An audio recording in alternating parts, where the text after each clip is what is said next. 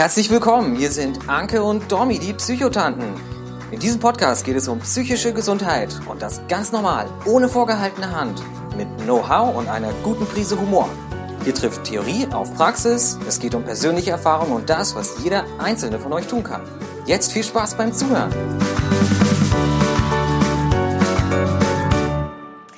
Hallo und herzlich willkommen bei den Psychotanten. Hier sind die Anke in Ibbenbüren und die Dominique aus München. Und in der heutigen Folge geht es darum, was erwartet mich da? Und zwar bei der Therapie. Äh, wie stelle ich mir das vor? Wie ist es denn da so beim Therapeuten? Ähm, was gibt es irgendwelche Sachen, die ich beachten muss? Äh, wie, wie erkenne ich, ob das jetzt irgendwie gut ist? Ähm, ob ich da irgendwie weiter hingehen will? Ähm, wie laufen überhaupt die ersten Sitzungen ab? All solchen Fragen werden wir uns heute widmen. Ganz genau. Erstmal Hallo von mir auch aus Ippenbüren. Ähm, und ich dachte, ich fange einfach mal mit der psychotherapeutischen Sprechstunde an. Die hatten wir ja beim letzten Mal auch schon erwähnt. Also wer die Folge vorher nicht gehört hat, da vielleicht noch mal kurz reinhören.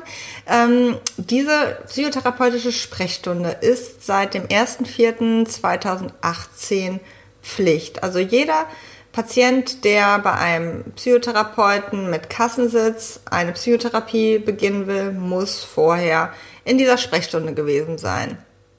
Ähm, und dort soll erstmal so ein niederschwelliger Zugang geschaffen werden. Also früher, früher war es so, man musste halt auf diese probatorischen Sitzungen warten, da komme ich gleich noch zu. Und heute kann man erstmal so einen Termin beziehungsweise bis zu drei Termine, a 50 Minuten bei so einem, bei einem Psychotherapeuten wahrnehmen. Und in dieser Zeit soll geguckt werden, ob ähm, eine seelische Krankheit vorliegt oder ob ein Verdacht dafür vorliegt ähm, und ob weitere Hilfe notwendig ist. In so einer Zeit, da erzählt man so ein bisschen, ähm, wie es einem geht, was die Beschwerden sind. Man wird ein bisschen beraten und vor allen Dingen bekommt man ganz viele Informationen.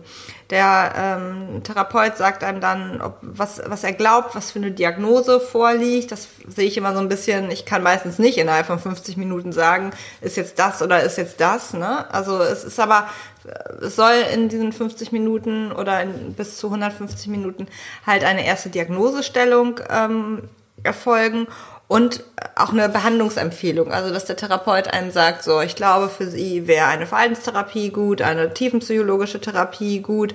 Und ähm, dafür ist diese therapeutische Sprechstunde gedacht. Also diese Abklärung, ob Bedarf besteht. Manchmal liegt auch gar keine Störung vor, dann kann man dann sagen, es gibt eine Beratungsstelle oder da können Sie dahin gehen oder das könnten Sie tun. Ähm, genau, das ist immer so dieser allererste Schritt, der getan werden muss.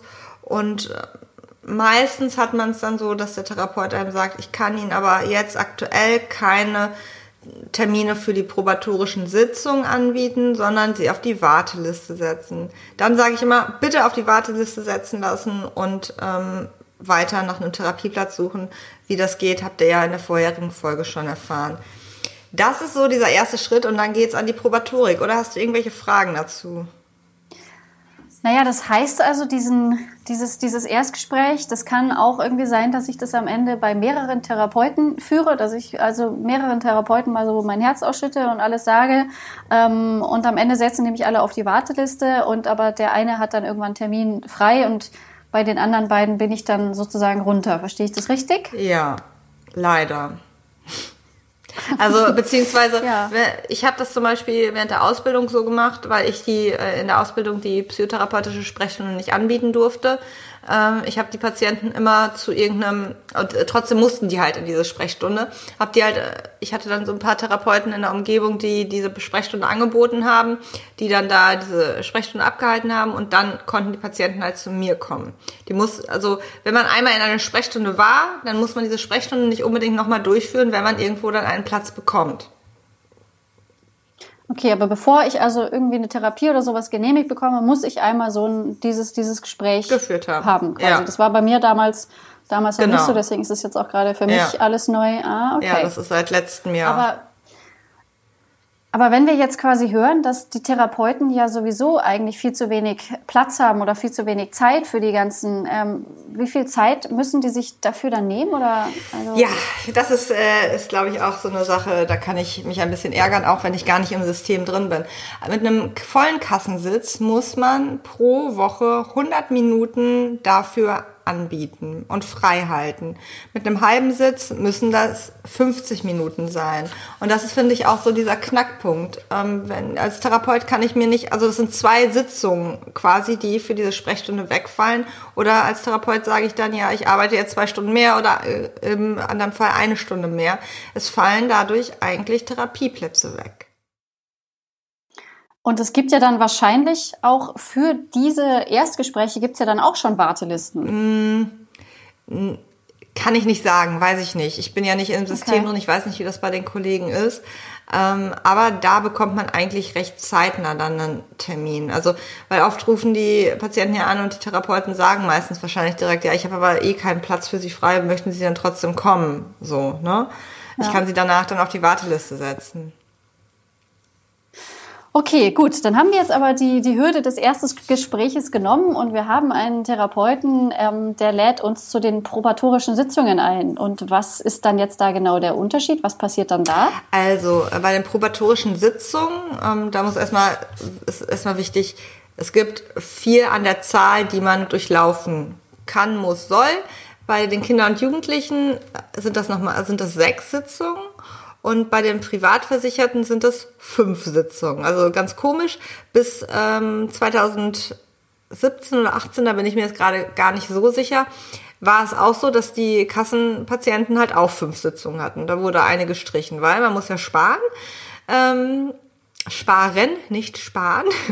ähm, und da geht's dann erstmal noch um eine ausführlichere Diagnostik. Ne? Also da stellt der Therapeut recht viele Fragen, macht auch beispielsweise so Fragebögen, gibt er mit oder macht irgendwelche besondere Tests. Und da wird halt geguckt, welche Diagnose liegt denn vor. Und da wird geschaut, ist der Patient genug motiviert, um eine Therapie zu machen. Und das Wichtigste, kann eine therapeutisch tragfähige Beziehung hergestellt werden. Also fühlt der Therapeut sich mit dem Patienten wohl, kann mit dem, sich vorstellen, mit dem zu arbeiten und auch ob der Patient äh, sich vorstellen kann, mit äh, dem Therapeuten zu arbeiten. Das sind so Fragen, die da geklärt werden.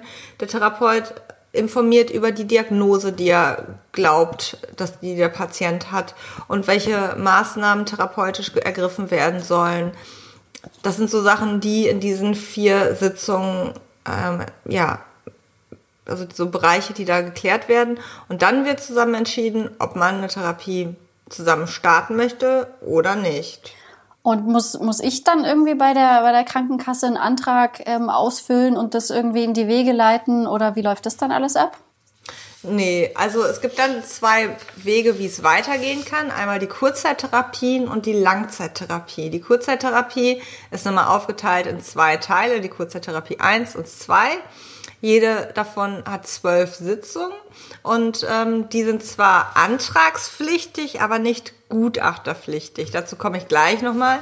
Ähm, da ist es eigentlich nur so, dass der Patient ähm, einen Zettel unterschreibt, der, Patient, der Therapeut ähm, füllt die weiteren Daten aus und das wird an die Krankenkasse geschickt und die Krankenkasse hat drei Wochen Zeit, um den Antrag zu bearbeiten und den entweder zu genehmigen oder nicht zu genehmigen. Und wenn der Patient innerhalb von drei Wochen keine Antwort bekommt, dann gilt der Antrag als genehmigt und die Therapie als bewilligt.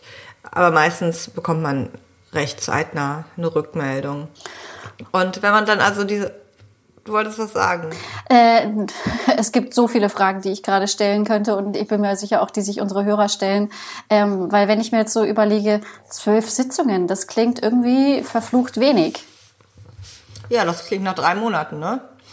Ja, stimmt, wenn du wenn dich einmal in der Woche siehst. Ja, also das, das so. wäre wahrscheinlich so jetzt die nächste Frage. Wie oft geht man denn dahin? Also ich war zum Beispiel einmal die Woche da. Ähm, ich weiß aber auch, es gibt Leute, die gehen irgendwie dreimal die Woche zu ihrem Therapeuten. Dann habe ich einen Kumpel, der geht irgendwie immer für eine Doppelstunde. Also der sitzt dann quasi immer eineinhalb Stunden da. Ähm, also hängt davon ja auch irgendwie ab, wie lange dann so, wenn ich jetzt zwölf Sitzungen habe. Genau. Also in der Regel ist es eigentlich meistens einmal in der Woche, außer man macht eine Psychoanalyse. Da geht man dann wirklich manchmal auch bis zu viermal in der Woche ähm, zum Psychotherapeuten. Ähm, aber tatsächlich sind zwölf Sitzungen wenig und deswegen gibt es ja noch die Kurzzeittherapie 2. Die kann man dann im Laufe der ersten zwölf Sitzungen beantragen. Das ist dann wieder genauso. Da muss man wieder einen Zettel ausfüllen, zur Krankenkasse schicken. Die hat wieder drei Wochen Zeit und äh, hat dann also insgesamt 24 Sitzungen in der Kurzzeittherapie. Das ist auch so, dass es bevor es diese Änderung gab, 25 Sitzungen waren. Da wurde also auch wieder eine gestrichen. Bei der Probatorik wurde eine Sitzung gestrichen und bei der Kurzzeittherapie auch. Also hat man dann quasi 24 Sitzungen, die dann aber einmal mit Papierkram unterbrochen werden, was ich persönlich ziemlich doof finde. Ich glaube, dass das so ein bisschen gemacht wurde, weil die Kassen oder wer das da ja, sich ausgedacht hat, gedacht haben, ja, okay, die Therapeuten haben keinen Bock, so viel Papierkram zu machen, dann machen sie nur kurzer Therapie 1 und dann ist durch. Könnte ich mir vorstellen, wenn man jetzt böse denkt und denen da irgendwas unterstellen möchte. Genau, aber 24 Sitzungen sind das. Ja, äh, klingt irgendwie echt gar nicht so viel. Ja, wenn man sich dann überlegt, einmal die Woche, dann, dann ist es schon irgendwie ganz schön lang. Ähm, und wir haben ja auch gelernt, Therapie ist eigentlich das, was zwischen den Sitzungen passiert. Also ähm, das sind ja mhm. quasi immer nur so die, die äh, Leuchtpunkte.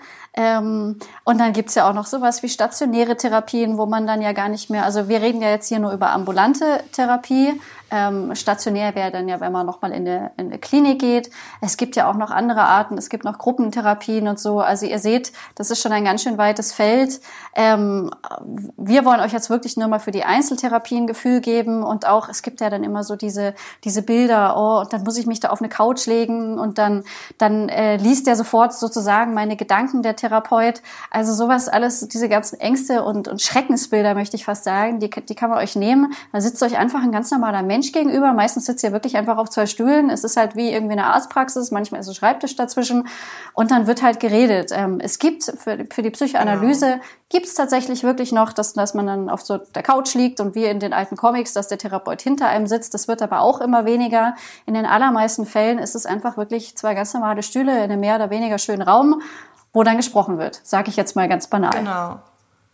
Ja, und wenn diese 24 Sitzungen nicht ausreichen, dann kann man das ja auch immer noch umwandeln in eine Langzeittherapie.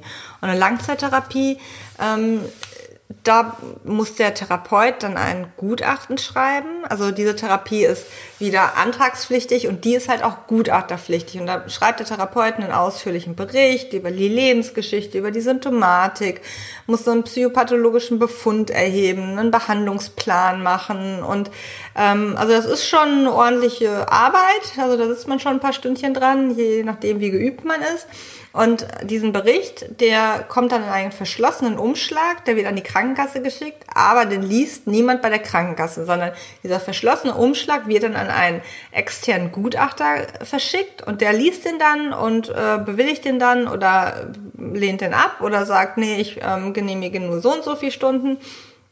Und ähm, da ist mir auch nochmal wichtig, der liest dann nicht, das ist jetzt Frau Müller oder das ist jetzt Herr Meier, sondern der hat dann nur der, ähm, also eine ne Chiffre. Zum Beispiel bei mir wäre das dann G300187. Ähm, 3001, weil 30.01.87 mein Geburtsdatum ist. So. Ähm, und der liest es dann und dann äh, schreibt er eine Empfehlung an die Krankenkasse und meistens ja, ähm, wie sagt man da, nimmt die Krankenkasse das, äh, die Empfehlung auch an und genehmigt dann die Stunden, die der Therapeut, äh, die der Gutachter äh, bewilligt hat oder empfohlen hat. Und da kann man erstmal auf 60 Sitzungen ähm, verlängern. Also von den 24 bekommt man dann nochmal 36 Stunden dazu. Und wenn das dann auch nicht ausreicht, kann man nochmal 20 Sitzungen bekommen. Da muss der Therapeut keinen Antrag wieder schreiben. Man kann auch direkt, das ist noch ein anderer Weg, direkt nach der äh, Probatorik sagen, ja, wissen Sie, Frau Müller, ich glaube, mit 24 Sitzungen kommen wir eh nicht so weit. Ich schreibe direkt einen Antrag auf eine Langzeittherapie und dann bekommt man direkt 60 Sitzungen und kann sie dann auf 80 verlängern. Ähm, das ist aber nur bei der Verhaltenstherapie so. Bei der tiefen psychologischen und bei der analytischen ist das nochmal ein bisschen anders. Bei der analytischen, da kriegt man, glaube ich, sogar ein paar hundert Stunden. Da weiß ich aber gerade aus dem Kopf nicht, wie wie, die, wie das Stundenkontingent da ist. Aber das heißt sozusagen, irgendwann gibt's mal dann so eine, eine magische Grenze, wenn wir dann alle diese Sachen ausgeschöpft haben, wo die Krankenkasse dann sagt, äh, so, jetzt ist quasi die, die Therapie vorbei. Also den, den Fall habe ich zum Beispiel jetzt gerade. Ich war jetzt insgesamt irgendwie fünf Jahre bei meiner Therapeutin ähm, und äh, da war jetzt halt für mich die Wahl, entweder ich suche mir eine andere Schule, also das war jetzt tiefenpsychologisch, ich hätte also jetzt Verhaltenstherapie oder sowas machen können ähm, und ich habe mich aber dafür entschieden, nein, ich fühle mich eigentlich stabil und was ich jetzt mit meiner Therapeutin mache, ist, dass ich noch ähm, ein oder zweimal im Quartal zu ihr gehe. Ähm, das kann auch so abgerechnet werden, das dürfte quasi jeder eigentlich, der bei einer Kasse ist, Genau. ähm, darf, darf diese Gesprächsziffern, heißt es, glaube ich. Ähm, Genau, Gesprächsziffer. Und so habe ich halt jetzt quasi immer noch ein bisschen Support, ähm, aber äh, nehmen quasi, renne nicht mehr einmal die Woche hin und kann das jetzt so langsam auslaufen lassen. Also das habe ich jetzt auch neu dazu gelernt, dass es sowas auch gibt. Genau, also das mache ich auch zum Beispiel bei Patienten, die keine Sitzung mehr bei mir haben, die, wenn, da mache ich das nach der Therapie oft so, dass ich die dann noch einmal im Quartal sehe, einfach um zu gucken, wie geht's denn jetzt und dass ich dann trotzdem die noch ein paar Mal sehe. Oder wenn die sagen, boah, mir geht's jetzt ganz schlecht, dann können die sich melden und ähm, dann können wir auch nochmal einen Termin ausmachen. Das kann man auch abrechnen, wird nicht ganz so gut vergütet wie jetzt eine normale Therapiesitzung, aber das ist mir dann auch Jacke wie Hose und ich glaube, da sind Therapeuten generell sehr hilfsbereit. Ähm, man kann tatsächlich, was du halt eben gerade gesagt hast, wenn man merkt, boah, ich habe jetzt 80 Stunden Verhaltenstherapie gemacht und ähm, das, ich, ich fühle mich noch nicht bereit, dann kann man mit dem Therapeuten versuchen, nochmal eine Verlängerung zu bekommen. Dann muss man wieder ein Gutachten schreiben. Ähm, oder man sagt, okay, ich nehme jetzt ein anderes Verfahren und ich beginne eine Thera tiefenpsychologische Therapie zum Beispiel. Oder man überbrückt diese zwei Jahre, also zwei Jahre über- überbrückt man und kann dann halt eine neue Verhaltenstherapie beginnen, die dann ohne Antrag geschrieben werden kann. Jetzt habe ich noch eine Frage. Du hast jetzt vorhin gesagt, ähm, der macht dann da irgendwelche Tests mit mir in den probatorischen Sitzungen. Muss ich da irgendwas wissen oder äh, wie stelle ich mir das vor? Ja, da wird da Intelligenztest gemacht und du musst wissen, was letzte Woche in der Politik gewesen ist. Nein, das sind halt meist eher so Fragebögen, wo dann Symptome abgefragt werden oder so standardisierte Interviews, ähm, wo dann so Persönlichkeitsakzentuierungen erfragt werden. Da muss man sich nicht drauf vorbereiten das soll man sich auch nicht drauf vorbereiten, weil das soll ja den Jetzt-Ist-Zustand ja, erfassen. Und äh, da braucht man wirklich keine Angst haben, da wird kein Wissen abgefragt, sondern da geht's eher nur um die Symptomatik. Oh, okay. Äh, haben wir wieder ganz schön, ganz schön viel gelernt. Ähm, Viele Infos, ne? Also was, was wir jetzt ja noch gar nicht hatten, so ähm, wie erkenne ich denn eigentlich einen guten Therapeuten? Wie merke ich denn, dass der Mensch, der mir da jetzt gegenüber sitzt, ähm, eigentlich der Richtige ist, quasi um mit mir an meinem Gehirn zusammen rumzudoktern? Um solche Fragen werden wir uns in einer der nächsten Folgen kümmern, ähm, was es da so für Anhaltspunkte gibt oder wie man einfach ganz objektiv merken kann, ah, okay, der, der weiß, was er tut. Für heute wollten wir euch einfach mal so ein bisschen die Angst nehmen ähm, vor dem Therapeuten, ähm, euch so ein bisschen sagen, was euch da erwartet. Und es waren wieder viele Infos, aber es sind wichtige Infos, weil da ganz viele Unsicherheiten die Leute oft von abhalten, sich Hilfe zu suchen. Und jetzt wisst ihr so ein bisschen, worauf ihr euch da einlasst. Genau, und wenn ihr da noch irgendwelche konkreten Fragen zu habt, dann schickt uns einfach eine E-Mail und dann machen wir da vielleicht auch noch mal eine Folge draus. Genau, die E-Mail-Adresse dafür wäre ähm, die psychotanten.web.de. Da könnt ihr uns immer schreiben. Und dann würde ich mal wieder Danke sagen fürs Zuhören und äh, wir wünschen euch einen schönen Tag. Bis zum nächsten Mal. Ciao. Danke fürs Zuhören bei den Psychotanten. Wenn euch der Podcast gefallen hat, hinterlasst gerne eine Bewertung. Wir freuen uns, wenn ihr bei der nächsten Folge wieder mit dabei seid. Gute Zeit euch und bis bald, eure Psychotanten. Dominique de Mani und Anke Glasmeier.